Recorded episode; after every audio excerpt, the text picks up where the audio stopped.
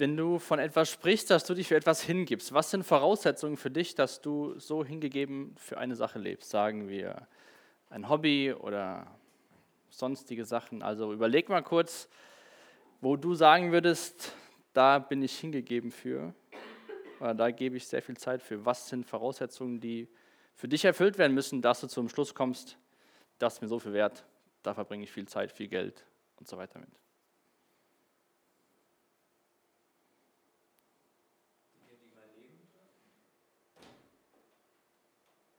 Ob das Dinge sind, die dein Leben betreffen? Nee. Ach so, ja, ja, genau. Ja.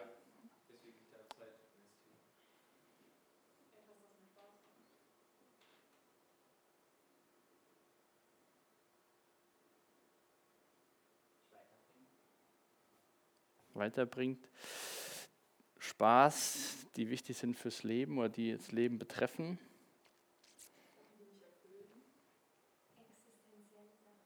Existenzielle Sachen. Ist Kaffee existenziell? Ich glaube schon. Auf jeden Fall, ne? Ja, sehe ich auch so. Aber das passiert nicht einfach so, ne? Das merken wir relativ schnell. Man sagt jetzt nicht einfach, äh, ich mache das vollen, vollen Herzens einfach nur mal so. Es muss schon irgendwas passieren, dass man zu so einem Entschluss kommt. Und meistens ist das ja was, was sich in, einer, in einem selbst entwickelt. Man hat Spaß am Musizieren, man hat immer mehr Spaß am Musizieren, man gibt alles für die Musik oder man hat Spaß, Serien zu schauen. Auf einmal schaut man nur noch Serien. Ob das jetzt die gute Hingabe ist, sei mal dahingestellt.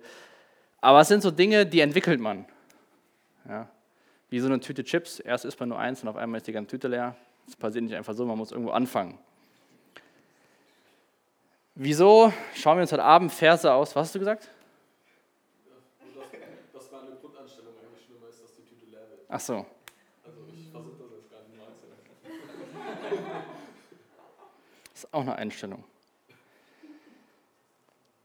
Warum schauen wir uns heute Abend diese Verse aus Römer 11 an? Ich habe in den letzten Wochen auch in, auf der Reise nach Rumänien so den Römerbrief durchgelesen und ähm, diese Stelle, Römer 11, 33 bis äh, den Vers 2 in Kapitel 12, ist so ein Wendepunkt in dem ganzen Römerbrief. Paulus beschreibt in dem Brief an die Römer in den ersten elf Kapiteln sehr viel von Gottes Wesen, äh, wer wir Menschen sind, wer Gott ist, was Gott getan hat. Sehr viel, sage ich mal, Theologie, sehr viel theoretisches Wissen, was wichtig ist für uns als Christen. Und am Ende beschreibt er auch so die Rolle von dem Volk Israel, stellt die Frage, ob sie von Gott verstoßen sind, geht auch darauf ein, welche Rolle wir in der Geschichte haben. Wir meine ich die Heiden, also alle Menschen außerhalb von Israel. Und es sind so theologische Themen und der ganze Brief ist sehr voll davon. Dann könnte man ja meinen, jetzt muss man sich mal einer Diskussion aussetzen, was jetzt richtig ist. Aber Paulus, als er fertig ist mit diesen ganzen Ideen und Konzepten und wie Gott sich das gedacht hat, kommt er aber zu so einem Punkt von der Anbetung, einem Punkt von Lobgesang. Und ich finde das total spannend, dass das so dieser Wendepunkt in dem ganzen Römerbrief ist, denn danach, ab Kapitel 12, ab Vers 3, sehen wir, wie dieses theoretische Wissen in praktischen Bereichen des Lebens angewandt werden muss, bis zum Ende von, von dem Römerbrief. Das mal so ein ganz grober, kurzer Überblick über den ganzen Brief. Und wir schauen uns quasi so diesen Wendepunkt in dem Brief heute Abend mal kurz an, bevor wir Berichte bekommen ähm, aus Rumänien. Aber auch da, wenn ihr mal so drüber nachdenkt, eine Missionsreise. Ja, Leute gehen wohin, bezahlen Geld, machen keinen Urlaub, sondern gehen wohin, um anderen Leuten zu helfen oder ähm, sich mit Leuten zu unterhalten, stehen früh auf in den Ferien, äh, sind abends müde, weil der Tag anstrengend war. Das ist ja auch eine gewisse Art von Hingabe, zu sagen, hey, ich investiere jetzt meine freie Zeit und mache jetzt nicht Urlaub, sondern ich will da Leuten weiterhelfen. Aber wie sieht das, habe ich auch oft in der Zeit in Rumänien gedacht, wie sieht sowas im Alltag aus? So Reisen sind total gut und das kann ich hier schon mal sagen, wir werden nächstes Jahr wieder dahin fahren, auch in den Herbstferien für zehn bis elf Tage. Das genaue Datum wird noch kommen, aber wir werden auf jeden Fall dahin wieder eine Reise machen. Und Paulus ist hier auch so, wenn wir uns auch an Paulus denken, so erst Christen verfolgt, dann voll, der, voll on fire für Jesus und so und schreibt dann verschiedene Briefe. Sehr viel im Neuen Testament ist von Paulus geschrieben und dann diesen großen Brief an die Römer mit so viel theoretischem Wissen. Und dann schreibt er in Vers 33, wie unerschöpflich ist Gottes Reichtum, wie tief ist seine Weisheit, wie unermesslich sein Wissen, wie unergründlich sind seine Entscheidungen, wie unerforschlich seine Wege. Das ist die Reaktion von Paulus auf das, was er vorher geschrieben hat. Theologie ist ja im Endeffekt nur die Lehre über Gott. Ist ja also ganz einfach erklärt. Theologie ist Lehre über Gott. Was glaubt man über Gott? Und das hat er ausgebreitet und dann sagt er, wie unerschöpflich ist Gottes Reichtum, wie tief seine Weisheit, wie unermesslich sein Wissen. Und ich will nur ein paar Gedanken weitergeben. Das wird jetzt keine, ähm, keine große Predigt werden, aber wie Paulus das beschreibt, glaube ich, sehen wir das auch in unserem Leben. Auch vielleicht können die Leute das, äh, wenn, könnt ihr die auch nachher fragen, die in Rumänien war. Oftmals kann man Dinge nicht nachvollziehen. Auf so Reisen, aber auch im persönlichen Leben. Wie Gott handelt, warum handelt er so? Und Paulus sagt einfach, wie tief ist seine Weisheit, wie unermesslich sein Wissen, wie unerforschlich sind seine Wege. Und obwohl Paulus Gott nicht erklären kann, obwohl er so viel über Gottes Heilsplan den Römern aufgezeigt hat, sagt er, Gott ist nicht zu erforschen. Da bleibt immer ein Punkt, das können wir nicht erklären als Menschen. Da kommen wir an einen Punkt, da ist Gott Gott und wir sind Menschen. Aber anstelle in Diskussionen zu treten oder Fragen zu stellen, wieso und warum, betet er im Endeffekt Gott an mit den nächsten Versen. Und das wünsche ich mir auch für uns, für mich persönlich, wenn wir vielleicht auch Dinge in der Bibel lesen, wo wir nicht alles verstehen oder Dinge im Leben, aber dass wir immer wieder an den Punkt kommen, Gott anzubeten, weil er so viel größer ist als wir. Und nicht erklärbar. Das ist auch gar nicht schlimm, dass man nicht alles bei Gott erklären kann. Wenn man alles erklären könnte, wäre Gott eine mathematische Gleichung, man bräuchte keinen Glauben. Und das fasziniert mich bei diesem Bericht hier von dem, von dem Paulus und deswegen will ich euch da kurz was von weitergeben. Und dann auch in Vers 34 sind Zitate aus dem Alten Testament. Hat jemals ein Mensch die Gedanken des Herrn ergründet? Ist je einer sein Berater gewesen? Wer hat Gott jemals etwas gegeben, sodass Gott es ihm zurückerstatten müsste? Das sind rhetorische Fragen, ich glaube, wenn man darüber nachdenkt, sollte jeder auf die äh, Antwort kommen, dass man alles mit Nein beantwortet. Hat jemals ein Mensch die Gedanken des Herrn ergründet?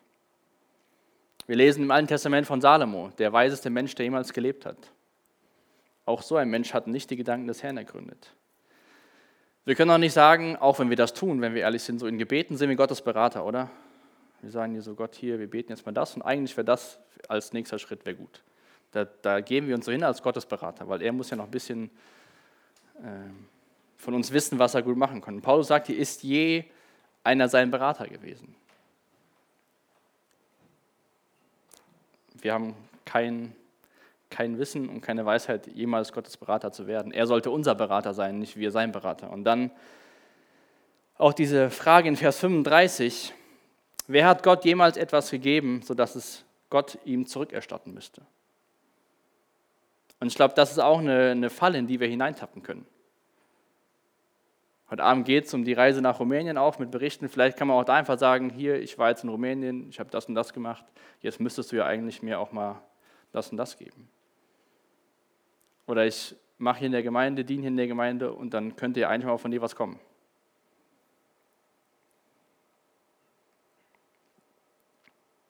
Gott ist so viel größer. Und wirklich, wenn ihr Zeit habt, oder nehmt euch die Zeit und lest mal durch den Römerbrief. So ein Kapitel am Tag. Und bete kurz vorher, lest da durch. Und das ist einfach sehr gut, wie wir da einfach ein tolles Bild von Gott bekommen.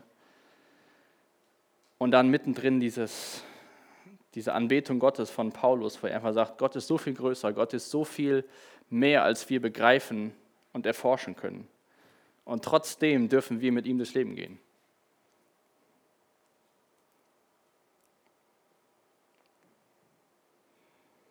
Die ersten beiden Verse aus Kapitel 12, die sind vielleicht ein bisschen bekannter, ähm, dem einen oder anderen.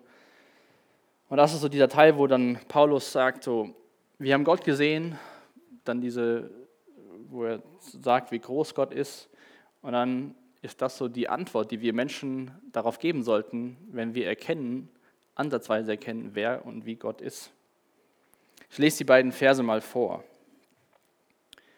Ich habe euch vor Augen geführt, Geschwister, wie groß Gottes Erbarmen ist. Das ist quasi so in einem Satz die Zusammenfassung aus den ersten elf Kapiteln. Die einzig angemessene Antwort darauf ist die, dass ihr euch von eurem ganzen Leben Gott zur Verfügung stellt und euch ihm als ein lebendiges und heiliges Opfer darbringt, an dem er Freude hat. Das ist der wahre Gottesdienst und dazu fordere ich euch auf.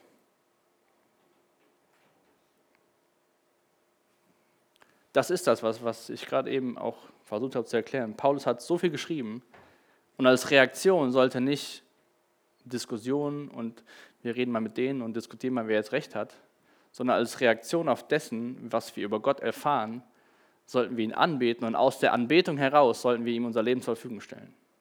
Ganz kurz. Anbetung sollte zur Hingabe führen. Deswegen habe ich die Frage eingestellt, was brauchen wir als Voraussetzung, um uns einer Sache hinzugeben? Und ich denke, je mehr wir über Gott erfahren in unserem Leben, durch Bibellesen, durch Hiersein, durch persönliche Erfahrung, desto mehr sollte in uns der Wunsch entstehen, uns für ihn und seine Sache hinzugeben, uns für ihn und sein Werk einzusetzen. Mit dem ganzen Leben, Körper, Geist und Seele. All unser Wesen sollte, wir sollten dazu in der Lage sein zu sagen, was willst du Gott, dass wir tun? Oder was willst du Gott, dass ich tue? Es ist ja so eine Frage bei dem Ganzen, ja, was will denn Gott von mir? Und diese Frage nach Gottes Willen. Und auch da habe ich beim, beim Lesen gedacht, das ist oftmals so einfach, was Gottes Wille ist. Wir schauen mal in Vers 2. Je nachdem, welche Übersetzung ihr habt, steht das sogar wortwörtlich da. Paulus sagt dann weiter, richtet euch nicht länger nach den Maßstäben dieser Welt, sondern lernt in einer neuen Weise zu denken, damit ihr verändert werden und beurteilen könnt, ob etwas Gottes Wille ist ob es gut ist, ob Gott Freude daran hat und ob es vollkommen ist. Wie erfahren wir Gottes Willen in unserem Leben? Anhand von Vers 2 aus Römer 12.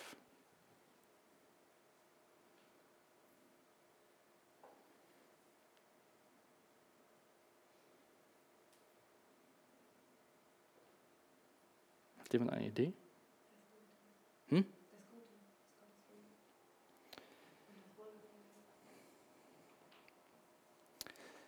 Ja, wie entsteht in uns das Wissen, dass wir Gottes Willen tun?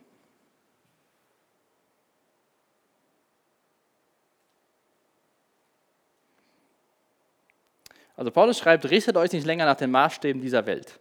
Erstmal müssten wir feststellen, für alle, die gut in Deutsch waren, ich musste das nachlesen, richten ist das Imperativ und Imperativ ist so eine Befehlsform.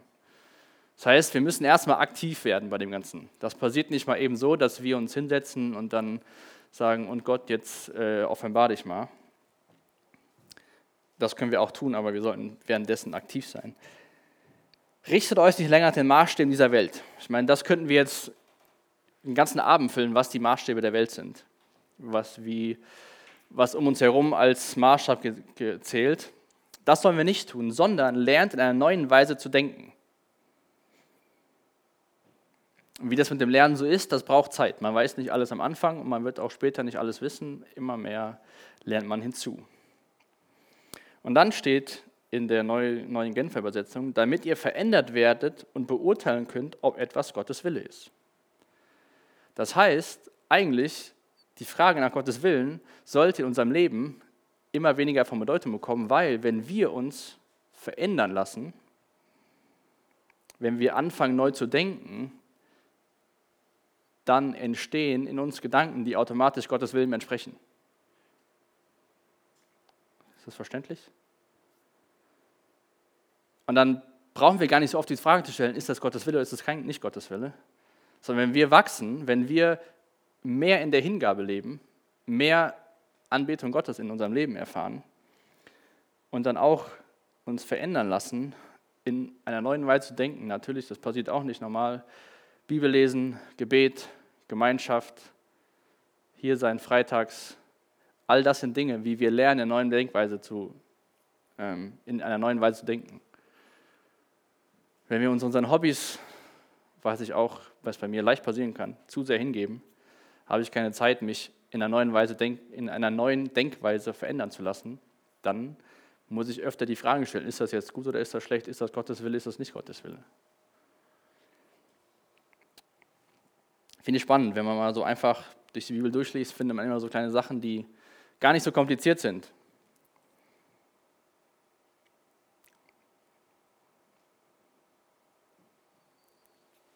Und dann durch das, was wir in der Bibel lernen, wünsche ich mir für mich ganz neu und auch äh, für euch, dass wir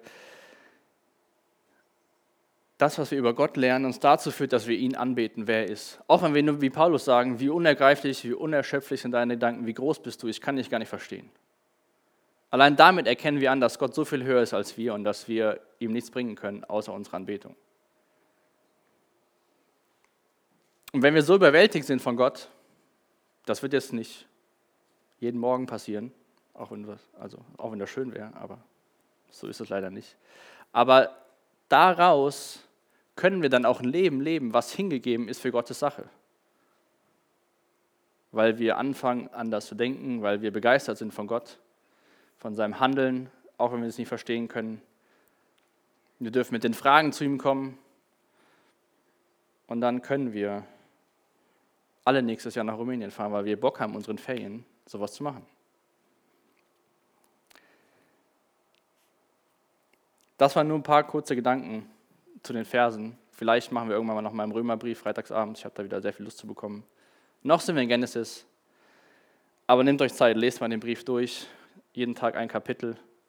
Und dann habt diese Verse von Paulus in der Mitte im Hinterkopf, wie er die ersten elf Kapitel zusammenfasst und was seine Reaktion ist auf das, was er über Gott anderen Menschen geschrieben hat.